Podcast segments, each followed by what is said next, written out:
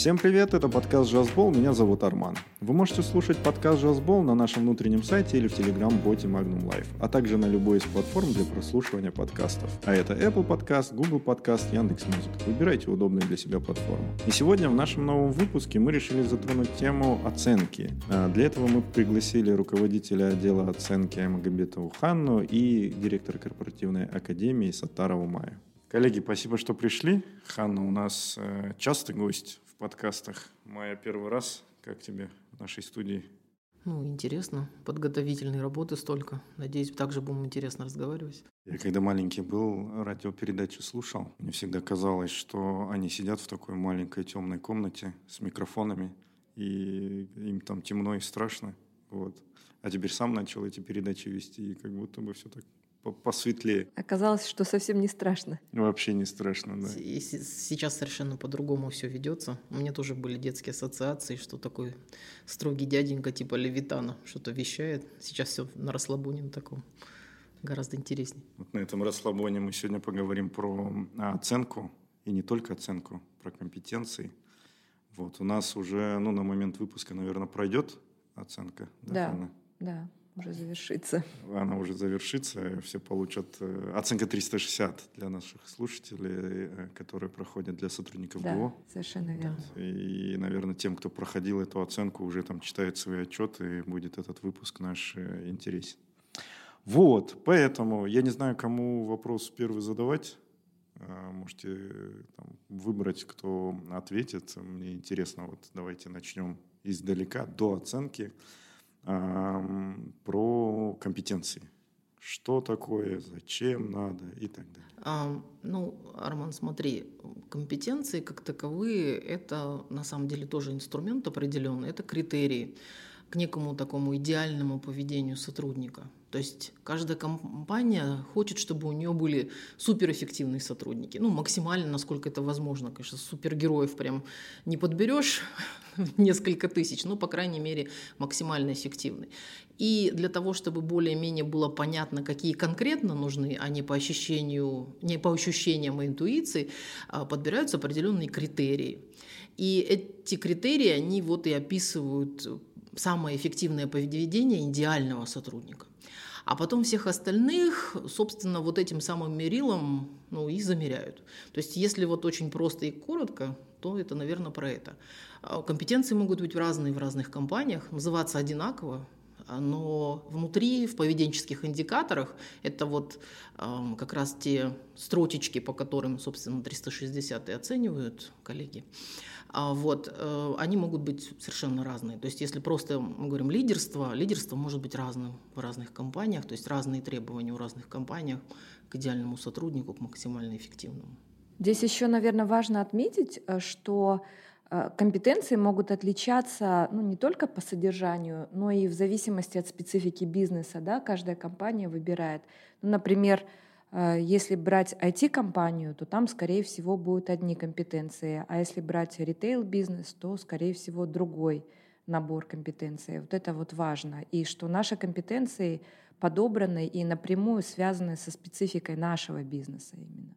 А можем мы говорить, что если человек обладает ну, высокими компетенциями, что он и хороший результат на работе дает? Э, на результативность, на результаты влияет куча всяких разных факторов.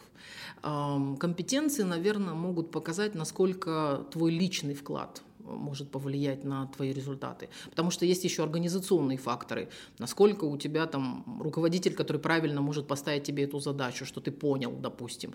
А хватает ли у тебя в организации ресурсов для того, чтобы эту задачу выполнить. То есть там есть еще и другие факторы, которые влияют, но твой личный вклад, который от тебя лично зависит, он может вот замеряться как раз компетенциями. Поэтому можно говорить, что э, если человек проявляет успешно, демонстрирует какие-то компетенции в какой-то мере, да, это прям прям напрямую влияет на результативность на его. Ну и еще важный момент, э, я думаю, нашим слушателям тоже будет важно, что компетенции не надо путать с компетентностью, потому что мы очень часто э, встречаемся, когда вот приходим на оценку директоров и начинаем вводную часть, да, говорим по поводу, спрашиваем, что мы будем оценивать, каково ваше представление, все говорят, вы будете оценивать наши профессиональные знания – да, как хорошо мы знаем программы, как хорошо мы э, э, владеем теми или иными навыками профессиональными, но это совершенно другое направление. Да? Компетенция не надо путать с профессиональной компетентностью. Ну, там связь есть все равно. То есть компетентность это про то, что я знаю, а компетенция это про то, как я эти знания применяю. То есть, ну, например, Арман, ты же тренер, да? Угу. То есть у тебя какие-то, ты там, там, знаешь про цикл колба, вот насколько эффективно ты это применяешь, то есть можешь ли ты проанализировать ситуацию и наложить на нее, э, как этот цикл колбы использовать в обучении. Вот это про компетенции. То есть одно, мало знать то есть и владеть какими-то знаниями, даже очень хорошо, возможно. Важно э, понимать, как ты это делаешь. Соответственно, вот компетенция – это вот про ту часть, которая про как, а не про что. Поэтому, кстати, компетенции кроссфункциональны. То есть если наша компетенция анализ или наша компетенция планирования, этим мерилом можно мерить любого сотрудника, хоть из финансового подразделения, хоть из HR, хоть из э, операционного департамента. Разницы нет. А, ну, наверное, мы подробно не будем на компетенциях останавливаться. Где можно модель посмотреть, кстати, вот, чтобы любой сотрудник куда-то зашел и посмотрел? Ну, если это сотрудники ГО, и вот ты с этого начал, они проходили 360, то они просто не просто ее посмотрели, они ее прочувствовать должны были, потому что это и есть модель компетенций со всеми а, индикаторами. А так на СДО у нас есть модель, и на Magnum Life, по-моему, можно посмотреть. Можно на Magnum Life. Э, практически во всех источниках. Но у каждого сотрудника есть ежедневник его рабочий. Даже на страницах ежедневника наши компетенции расписаны подробно со всеми э, индикаторами. Окей, про компетенции, наверное, ну, э, так обсудили, рассказали, зачем они нужны. Вот, про методы. Ну, есть у нас портрет кавычках идеального сотрудника. Он состоит из семи компетенций, там, из индикаторов. Те, кто 360 проходил, все это читали, видели. Еще и оценивали себя, там, коллег, э, кого подчиненных, руководителей и так далее. А, помимо э, этой оценки, как мы... Ну, линейка понятна, собственно, да, точнее, измерение, единица измерения – а про линейки, рулетки и прочее давайте поговорим. Вот с 360, наверное, все знакомые у нас в ГО вот про это. Расскажите, что за метод, откуда взялся, что Ты пока? говоришь конкретно про метод оценки 360 Пока 360, градусов. да, а потом все остальные тоже интересно услышать. Этот метод оценки предполагает, что сотрудника оценивает все его ближайшее окружение, да, и э, он сам себя оценивает. Это тоже один из частых вопросов, когда сотрудники обращались к нам и говорили, у вас в системе ошибка, мне пришла анкета, я должен оценивать сам себя. На самом деле это не ошибка. Важно, чтобы сотрудник оценил себя. Для чего? Для того, чтобы он потом смог сравнить э, видение себя или представление о самом себе с тем, как его оценивает его руководитель и его коллеги. У него должна быть такая некая точка отсчета. Да? Это первое. А, во-вторых, э, что еще этот метод подразумевает? Что сотрудника оценивает его подчиненные, если они у него есть, его коллеги и его руководитель. Иногда это может быть два руководителя в редких случаях. И если мы говорим об оценке коллег э, и подчиненных, то мы их всех складываем в одну группу и выдаем обобщенную оценку, потому что может быть такое, что у одного сотрудника или у руководителя всего один подчиненный. И тогда будет понятно, да, здесь э, момент анонимности теряется. Мы поэтому объединили группу подчиненных и коллег э, в одну компанию, скажем так, и э, просуммировали их оценки, вывели среднее. Оценка руководителя, она всегда идет отдельной строкой, потому что ну, важно, как оценивает тебя твой непосредственный руководитель. И это тоже еще один момент. Мы в прошлом году столкнулись с тем, что некоторые руководители не, недоумевали, говорили, что почему мой подчиненный увидел, как я его оценил. На самом деле это правильно, что руководитель может в глаза напрямую э, сказать сотруднику о его сильных сторонах и о зонах э, развития. И э, вот эта оценка помогает сотруднику увидеть свои сильные стороны и э, те моменты, которые нуждаются в улучшении, нуждаются в развитии. Но если так коротко. Ну, конечно, мы понимаем, что все наши сотрудники не оценщики профессиональные, угу. да, и они оценивают это ну, на уровне э, где-то может быть интуиция. В любом случае мы подготовили небольшое видео да, с э, методологией э, оценки. Это первое. Мы проводили коммуникационные сессии, мы были открыты к вопросам. И э, я думаю, что сотрудники, ну, как смогли, оценили. В любом случае, эта оценка лучше, чем ничего. Если тебе много человек говорят одно и то же, значит, ну, скорее всего, в этом доля правды есть. Пока мы вот для оценки наших сотрудников выбрали ну, такой наиболее приемлемый и доступный для такого большого количества оцениваемых способ. Ну да, и основная задача как раз-таки такая всеобъемлющая, немножко подтолкнуть каждого сотрудника к своему дальнейшему развитию, и чтобы оно было не просто пальцем в небо по мнению одного там человека или руководителя этого работника, а по мнению целого окружения. Тогда как бы ну, более, более точное, так сказать, направление можно задать, потому что больше мнений по поводу того, в каком направлении нужно развиваться. Ну, вообще, если про другие инструменты говорить, у тебя такой широкий большой угу. вопрос. Да, да. А потом у нас некоторые э, коллеги прошли еще оценку и другими методами. Тут э, очень многое зависит от задачи, то есть зачем мы оцениваем. А, от этого мы отталкиваемся, когда подбираем инструментарий. Например, у нас вот большой проект, очень большой проект, который практически два года у нас длился по оценке директоров филиалов наших, а, подошел к концу. Э, там мы оценивали методом ассессмент-центра. То mm-hmm. есть, а, когда используется сразу несколько инструментов. Вообще, в принципе, все инструменты оценки компетенции можно поделить на две большие группы.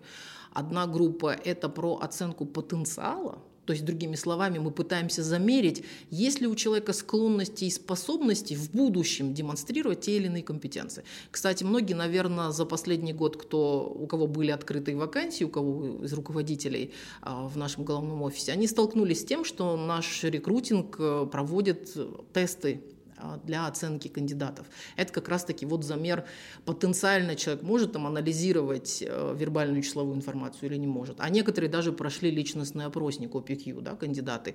Это мы смотрим, может ли он, э, есть ли у него склонности к тому или иному поведению. Так вот, э, что касается вернуться, если к ассессмент-центру, то он включает, вот, во-первых, оценку потенциала. Во-вторых, вторая половина ассессмент-центра – это вторая группа инструментов. Это инструменты, которые смотрят текущее наблюдаемое поведение. В ассессмент-центре чаще всего используются инструменты, которые, упражнения, вернее, которые могут показать поведение человека в предлагаемых обстоятельствах. То есть какие-то даются ему задания, и он их, собственно, или она а, выполняет. Ассессмент-центр, почему я с него начала рассказ, это такой самый сложный, самый комплексный инструмент, потому что там куча мелких подбирается. Вот. А с какой целью это делается? Как правило, первое, чтобы понять вообще в целом человеческий капитал, какой у группы определенной сотрудников, в данном случае у нас это были э, директоры филиалов, да, это первое. Второе, чтобы понять, есть ли у нас какое-то общее направление развития у этой группы, в котором мы, как учебный центр, да, как корпоративная академия, например, должны двигаться. И для самих сотрудников, чтобы понимали, э, на каком этапе своего, профессия, своего вернее, развития с точки зрения компетенции они сейчас находятся и куда им дальше двигаться. Ну и потом директоры филиалов – это как одна из э, основных групп в нашей компании, на которых все держится, поэтому мы, собственно, с них начали этот такой большой проект. Вот. И вот как бы на них можно продемонстрировать, какие инструменты оценки в принципе наиболее распространенные. Есть еще инструмент один, про который никто не помнит и все забывают. Угу. Этот инструмент называется наблюдение, который нет. Вот, вот мы все перечислили инструменты формальные с Ханной сейчас, да, начиная от 360, и я там несколько примеров привела. А, это формальные инструменты, когда либо оценщики участвуют, либо дается какое-то вот прям обязательное требование, чтобы каждый, например, в 360 из окружения там начал что-то оценивать кого-то и так далее. Есть неформальные, неформальные инструменты, и самый простой, но самый нудный, я бы сказала, из них – это наблюдение. То есть, когда руководитель наблюдает за своими подчиненными, но не просто наблюдает, вот молодец хорошо себя ведет или молодец плохо себя ведет, а он наблюдает с точки зрения выполнения и степени выполнения тех или иных компетенций. То есть у него в голове есть некая палетка, которую он может на каждого сотрудника в процессе, собственно, накладывать и давать ему постоянную обратную связь. Отклоняется ли сотрудник вот от наших каких-то требований, от этих компетенций, растет ли он в сторону того эффективности своей или нет. Нет.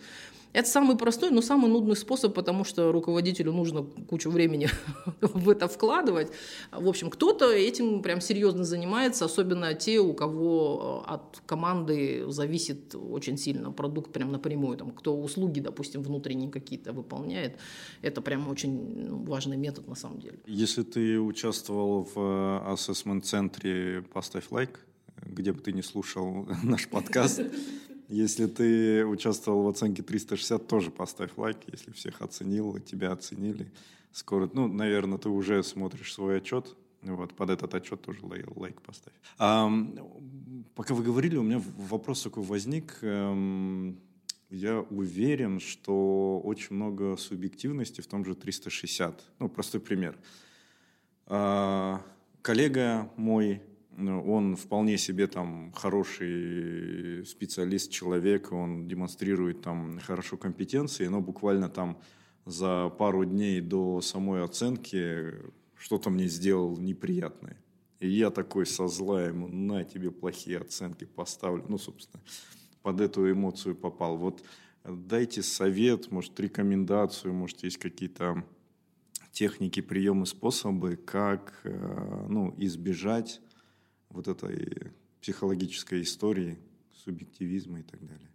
Ну, здесь может быть такой момент. Э, э, во-первых, мы, когда оцениваем, мы всегда указываем период оценки, да, то есть мы оцениваем не за поведение человека не за последнюю неделю и даже не за месяц, а за весь прошедший год. У нас так и было указано, что оценка проводится за 2022 год.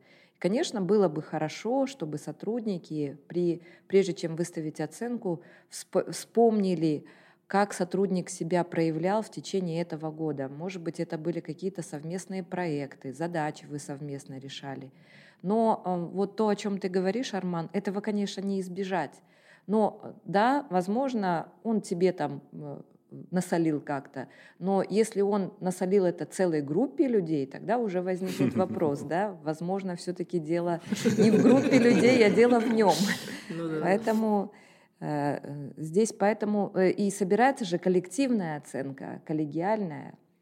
В этом и ну, преимущество этого метода, что оценивает все окружение, насколько это возможно. Я бы добавила еще немножко. То есть нужно здесь разделить, даже если ты там, может, он насолил в конце прошлого года, Арман до сих пор помнит, я не знаю. Вот. Можно на самом деле сесть и написать какие-то факты, на которых ты свою оценку оцениваешь, ну, как бы, uh-huh. на которых ты будешь а, основывать свою оценку, чтобы отмести эмоциональную составляющую. Потому что эмоциональная, вот он меня обидел, он насолил, он такой секой, поэтому давайте я ему нарисую. Ну, во-первых, с таким настроением нельзя начинать заполнять анкету, просто потому что она будет кривая, и, скорее всего, э, будучи, в принципе, объективным человеком по жизни, ты потом пожалеешь, что ты так сделал. Вот, это первое. Поэтому лучше э, сесть, написать какие-то факты поведения. Ну, например, что вот в этом проекте человек э, все правильно распланировал и строго соблюдал сроки, и я был уверен, что эти сроки выполняются. То есть, если вот на этом основывать, то даже если ты его очень сильно не любишь, и он тебе теперь не нравится, то факты – вещь упрямая. То есть э, надо учиться постепенно какие-то факты в поведении, из поведения людей вычленять и на основе него делать оценку, а не только на нашем эмоциональном, таком интуитивном угу. подходе, к которому мы, в принципе, привыкли. То есть чтобы внести какие-то критерии и им следовать, нужно приучать себя смотреть и видеть поведение и пытаться его каким-то образом вычленять, а не только базироваться на своих каких-то эмоциональных впечатлениях. Я помню наши опасения, ну, в, в, в другой диаметральной истории. Мы, когда первая вот оценка у нас была в прошлом году, да, даже полтора года назад, наверное, угу. мы переживали, что слишком, наоборот, хорошо будут коллеги, подчиненные и так далее друг друга а, оценивать. Вот по итогам не этой, а прошлой, насколько опасения эти, а, ну, реальные были. Ну, они оправдались, скажем так. То есть у нас в компании люди друг другу прям Обидеть не хотят, видимо, совсем никого, даже если есть какие-то критические моменты. Но были отдельные люди, вот про ситуацию, которую ты говоришь, некоторые выставляли единицы просто подряд. Ну, то есть там прямо было видно, кто кому сильно как насолил, потому что ну, не может быть, чтобы по всем компетенциям были единицы, и не может быть, чтобы по всем компетенциям были тройки четверки. Э, мы начали с того, что профиль компетенции и модель – это идеальное описание сотрудников. Если посмотреть на наши прошлые результаты, мы реально все идеальные. Нам во вселенную Марвел пора уже просто mm-hmm. уже. Мы стражи галактики, я не знаю. Правда. Ну, потому что так, так не бывает. А, у каждого человека кто-то берет за счет эффективного взаимодействия, что он прекрасно общается, он любую информацию может найти, даже попросить за него а, проанализировать, даже если немножко там в каких-то местах хромает, допустим, анализ. Кто-то берет лидерством, он сам, может быть, так четко, подробно не планирует, но у него прекрасный лидерский подход, и, соответственно, он просит других людей запланировать и потом просто просто этому плану следует. То есть у каждого у нас какой-то вот этот компенсаторный механизм есть, за счет которого мы эффективны. Мы не идеальны, но тем не менее эффективны. Это же мерило, а у нас получается, что у нас во всех отношениях мы все прекрасны просто. Ну тогда вопрос, почему не все задачи мы так идеально выполняем, как оцениваем друг друга. Другими словами, если мы оцениваем кого-то э, и во всех компетенциях одинаковые оценки, то это уже ну, не, не совсем будет соответствовать. Странно, да. Да. Ну и, наверное, такой призыв к нашим слушателям, если вы получили анкету и по каким-то компетенциям у вас там баллов меньше, чем по других, это нормально, это так, ну, то есть... Так и должно быть. Так и должно быть, да. А если везде а, стоят отличные оценки, то повод задуматься о искренности тех, кто да. ставил вам или, оценку. Или еще хуже, об их равнодушии. Значит, они mm. вам развиваться, помочь не хотят. Получается, что так. То есть они а, просто так поставили оценки, чтобы вас не обидеть, но тем не менее закрыли вам дверь в развитие, в более точечное. Как бы это вот такая медвежья услуга на самом деле. Давайте про это поговорим, про как, как раз таки зачем нужна оценка, что и вот ну прошла оценка и Прошла оценка. А, мы сейчас вот с этого года начинаем внедрять систему обратной связи. На тот момент, когда выйдет подкаст, мы уже, наверное, какие-то шаги сделаем. На данный момент я могу сказать, что руководство утвердило эм, эту систему оценки. Мы даже вот с Арманом, Арман тоже активно участвует в, меро, в создании мероприятий обучающих для того, чтобы эм, у всех руководителей была возможность правильно давать обратную связь. То есть первый шаг после оценки, а, ну, во-первых, посмотреть, посмотреть самому отчет. А что касается руководителей, это встретиться со своими сотрудниками и пос, ну, обсудить тот отчет, который они получили. Каждый руководитель может э, зайти и скачать э, в системе нашей СДО, скачать отчеты своих подчиненных. И может посмотреть в Excel консолидированно, то есть на группу, на свое подразделение, посмотреть, как выглядит в целом картинка. А, ну, то есть, во-первых, понимание, какие сотрудники э, общее дает возможности. Во-вторых, следующий шаг, как я уже сказала, это обратная связь. Обратная связь в каком смысле? Не посмотри, какие у тебя ужасные оценки, или не посмотри, какой ты молодец, на этом все, и мы разошлись.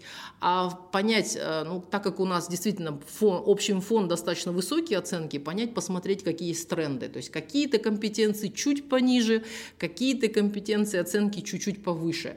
Давай разберемся, почему так. А очень важная там еще часть в отчете – это комментарии. То есть, коллеги, если вы своим другим коллегам, которые оценивали писали комментарии, честь вам и хвала, потому что это супер важно. Даже за не сколько оценка, а сколько конкретные примеры в этих комментариях, за что вы поставили ту или иную оценку или, не, или поставили ниже, например.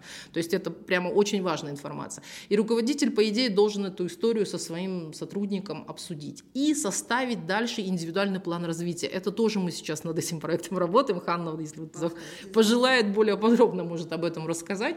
То есть индивидуальный план развития, то есть это план план э, осуществления собственного личностного развития. Каким образом? Там могут быть и книги, там могут быть и какие-то открытые тренинги, которые наша корпоративная академия проводит. Там могут быть какие-то, возможно, встречи с руководителем, какие-то действия на рабочем месте. То есть э, в него должны входить разные методы развития для того, чтобы ту или иную компетенцию развить. К слову, если вы не знаете, как развивать ту или иную компетенцию, у нас в СДО висит, висят э, руководства по развитию компетенций по каждой компетенции, можно по каждому индикатору посмотреть, какие действия необходимы необходимо осуществлять для развития, для того, чтобы вам легче было составлять этот ИП. То есть это вот такая история. А потом в течение года вот по нашей этой системе, которую мы будем внедрять обратной связи, выполнение этой, этого ИПР отслеживается, то есть будут происходить встречи. А, руководитель подчиненный будут, будут смотреть, насколько как бы этот план он вообще корректный, некорректный, внедряется, не внедряется человеком. Ну, то есть насколько ему легче стало а, выполнять, либо он ну, вообще на него не смотрит даже. Как бы, как-то так. Я ничего не забыла. Я, да, вот еще хотела бы добавить, э, что когда руководитель будет встречаться со своим подчиненным, да и сотрудник сам – он, конечно, в первую очередь посмотрит, какие компетенции у него проседают. И здесь еще важно определить, а какие какая из семи компетенций наиболее критична для его должности текущей. Угу. Потому что, ну, может быть такое, что у разработчика, например, проседает эффективное взаимодействие. Но он практически ну, ни с кем не взаимодействует, и для его должности это не, не настолько критичная компетенция. А вот с анализом, например, ему, даже если эта компетенция на достаточно высоком уровне, но я всегда говорю о том, что, может быть, иногда не надо тратить время на западающие вещи, да, а развивать то, что у тебя хорошо получается. Потому что ну, часто нас выводят на то, что развивайте то, что не получается. А на самом деле важно развивать то, что получается, и это сделать своей еще более сильной стороной. То есть два момента. Это первое, развитие своих сильных компетенций тоже. И второе, это какие компетенции критичные для вашей текущей должности, для вашей текущей работы. Да, мы часто говорим СДО, это расшифровывается как система дистанционного обучения. Но наш, э, мы пользуемся Magnum Space для слушателей, да. А Magnum Space, Magnum Space, мне кажется, уже давно не система дистанционного обучения. Ну, это обучения. по привычке мы тогда. Да, потому что помимо дистанционного обучения на Magnum Space э, можно и на не дистанционные, а как это, на очные тренинги записаться. Я думаю, вы этим тоже пользуетесь. А, заходите во вкладку «Тренинги» и записывайтесь на те тренинги, которые у нас в офисе проходят и, и в Астане, и в Шимкенте, и а, в Алмате в том числе. И э, в Magnum Space у нас как раз-таки все же про оценку. И оценка персонала э, тоже там, и кадровый резерв у нас там. То есть это, это уже пространство, резерв, да. платформа, а, пространство для управления талантами. Это мы по привычке просто называем. Она начинала с системы дистанционного обучения, и на подходе там еще проекты будут там, по постановке целей и так далее. То есть это действительно будет пространство для управления талантами в полном смысле этого слова. То есть полный цикл. Да, я просто к тому, что что мы сейчас э, все получим свои результаты, отчеты, именно тоже в э, системе дистанционного обучения, который Magnum Space. Вот, в Magnum Space мы посмотрим свои отчеты э, по нам и по своим подчиненным, если ты руководитель. И э, вот ты говорила про ИПР, да, индивидуальный план развития, он тоже там будет? А, сейчас пока нет, но мы как раз сейчас работаем над автоматизацией его. То есть ну, к следующему году точно будет, то есть к следующей оценке точно будет. Сейчас мы пока только... Э, На этапе технического задания да. сейчас у нас встреча. Вот вы говорите про э, руководитель получит там отчет, он там назначит встречи, даст обратную связь. А это, это ну, такой алгоритм действия руководителя. А вот я как сотрудник сейчас вот получу отчет, что? Ты получишь отчет, ты смотришь, э, какие компетенции тебе нужны, на твой взгляд. Просто угу. если руководитель еще подтвердит, вообще будет идеально, да. Ну, например, у тебя западает компетенция планирования или западает ну, планирование, так скажем. Ты заходишь э, в руководство развивающих действий, оно в открытом доступе висит, э, вот как раз э, во вкладке дистанционное обучение. А, заходишь, смотришь, каким образом ты можешь эту компетенцию развить. А там прям по индикаторно разложено. То есть если у тебя самые низкие баллы за определенную за определенный индикатор в этой компетенции, а это видно из учета, ты прям можешь выбрать те действия, которые там есть. Плюс к этому можно в открытом открытых тренингах подобрать э, близкие к этой компетенции вещи. Ну, например, пойти на тайм-менеджмент или на тренинг по личной эффективности.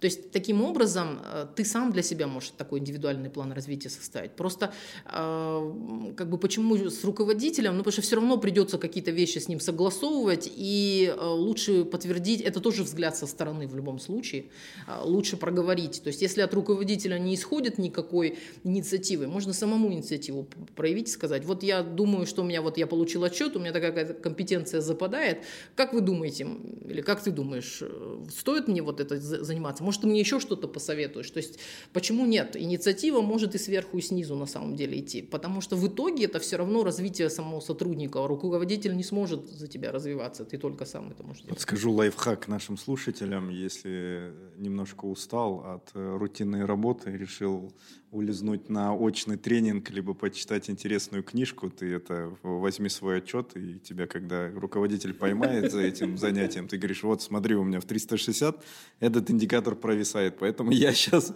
не отдыхаю, а занимаюсь я, тем, я, что... я добавлю к твоему лайфхаку, чтобы вот это не было все равно, э, не имело никаких последствий. Ты лучше сразу вот отчет как получишь, сразу ЭПР такой себе сделай и сразу заручись, что ты вот этот ЭПР будешь выполнять, и тогда вообще никаких вопросов не возникнет.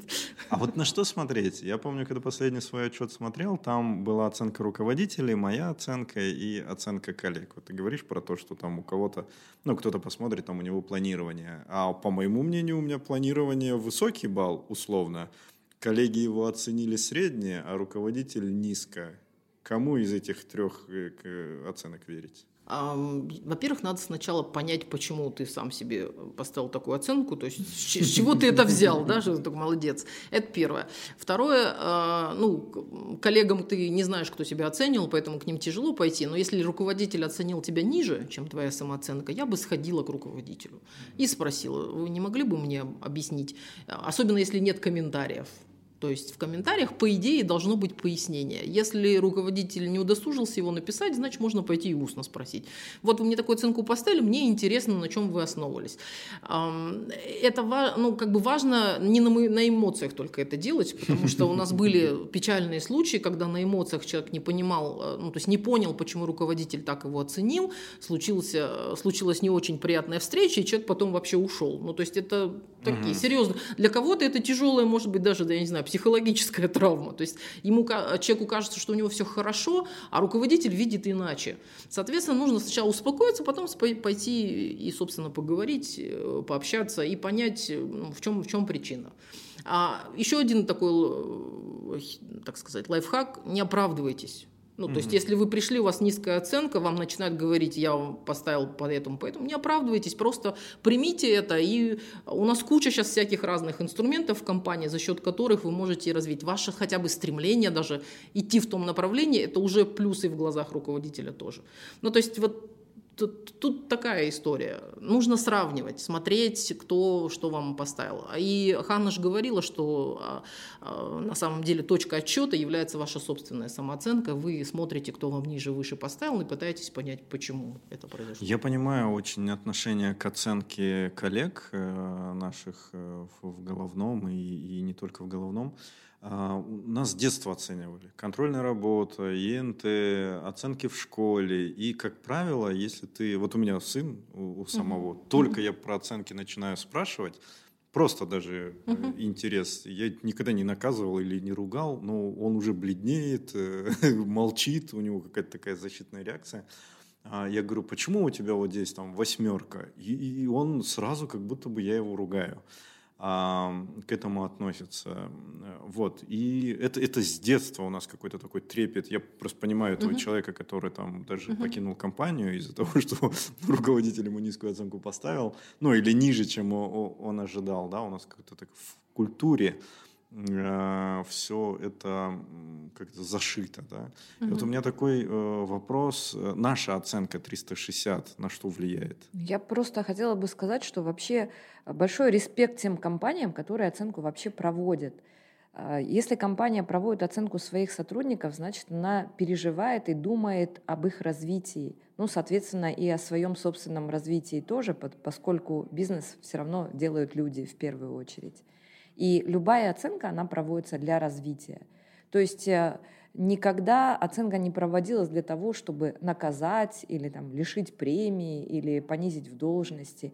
Просто указать сотруднику на то, какие у него есть ну, проваливающие или проседающие компетенции и э, помочь ему с этим развитием, потому что зачастую ты сам себя не можешь оценить объективно. Да? Вот эта оценка как раз тебе и помогает э, увидеть те зоны, над которыми тебе нужно развиваться. В первую очередь это развитие, на первое и единственное, наверное, ну, для меня. Ну, еще может влиять, когда если ты хочешь на повышение, например, пойти, угу. это может быть просто один из аргументов против тебя или в твою пользу, что ты, э, ну, то есть как, что ты подходишь под следующую должность, грубо говоря, потому что ты суперэффективен именно с точки зрения компетенции, не с точки зрения профессиональных знаний, а именно с точки зрения компетенции. То есть, но это только один из аргументов, то есть это не а, основной не основная причина, почему человека там не взяли или наоборот повысили. То есть это просто в копилку э, профиля, который формируется на кандидата на следующую должность. Вот так Другими словами, у нас две новости. Одна хорошая, другая плохая. Хорошая то, что э, рублем бить не будут. Э, этот, как называется, э, премии не лишат, не знаю, не уволят после оценки. Вот, это хорошая новость. Плохая новость, что и пряников не дадут, если у тебя супер хорошие там э, по каким-то по каким-то компетенциям э, оценки. Тут, тут такой пряник. Если ты суперэффективный, тебе, скорее всего, и премия светит, потому что ты KPI выполняешь. Понимаешь? Тут пряник другой совсем. Кому-то больше усилий требуется для того, чтобы тот же самый KPI выполнить. Не, я к тому, что с хорошей а, анкетой... чисто за это? Да, ну, за, да, за, оценки, которые ты получил от руководителя, либо от коллег, либо от подчиненных. Э, вот я про это, пряников. Да-да-да, ну цель просто другая несколько, в другой плоскости просто поэтому. Да, я понимаю вот э, отношение к оценке, потому что я делал курс по в 360, как, как оценивать там про компетенции и так далее. Вот, и мне и телефон оборвали, и имейл писали, и вот, ну, как-то у нас отношение к оценке, опять-таки говорил, да, чисто психологически очень сложное, и надо понимать, что оценка, она про обратную связь от окружения твоего, и не про то, чтобы тебя поругать или пожурить, а просто дать какой-то объективный слепок твоего поведения. Вот, потому что все же молчат, никто ничего ну, не еще говорит. у людей же э, зачастую бывает сопротивление всему новому. А нужно сказать, что в компании это только второй год, да, угу. когда она вот так полномасштабно проводится. Я думаю, что со временем это будет частью нашей жизни, и э, оценивать рутиной будет такой. более, ну, не рутиной, а, скажем так, обязательной процедурой, которой ты уже привыкнешь и будешь относиться и к оценке более полноценно и оценивать будешь более объективно, а не ставить всем подряд четверки, как mm. это сейчас часто бывает.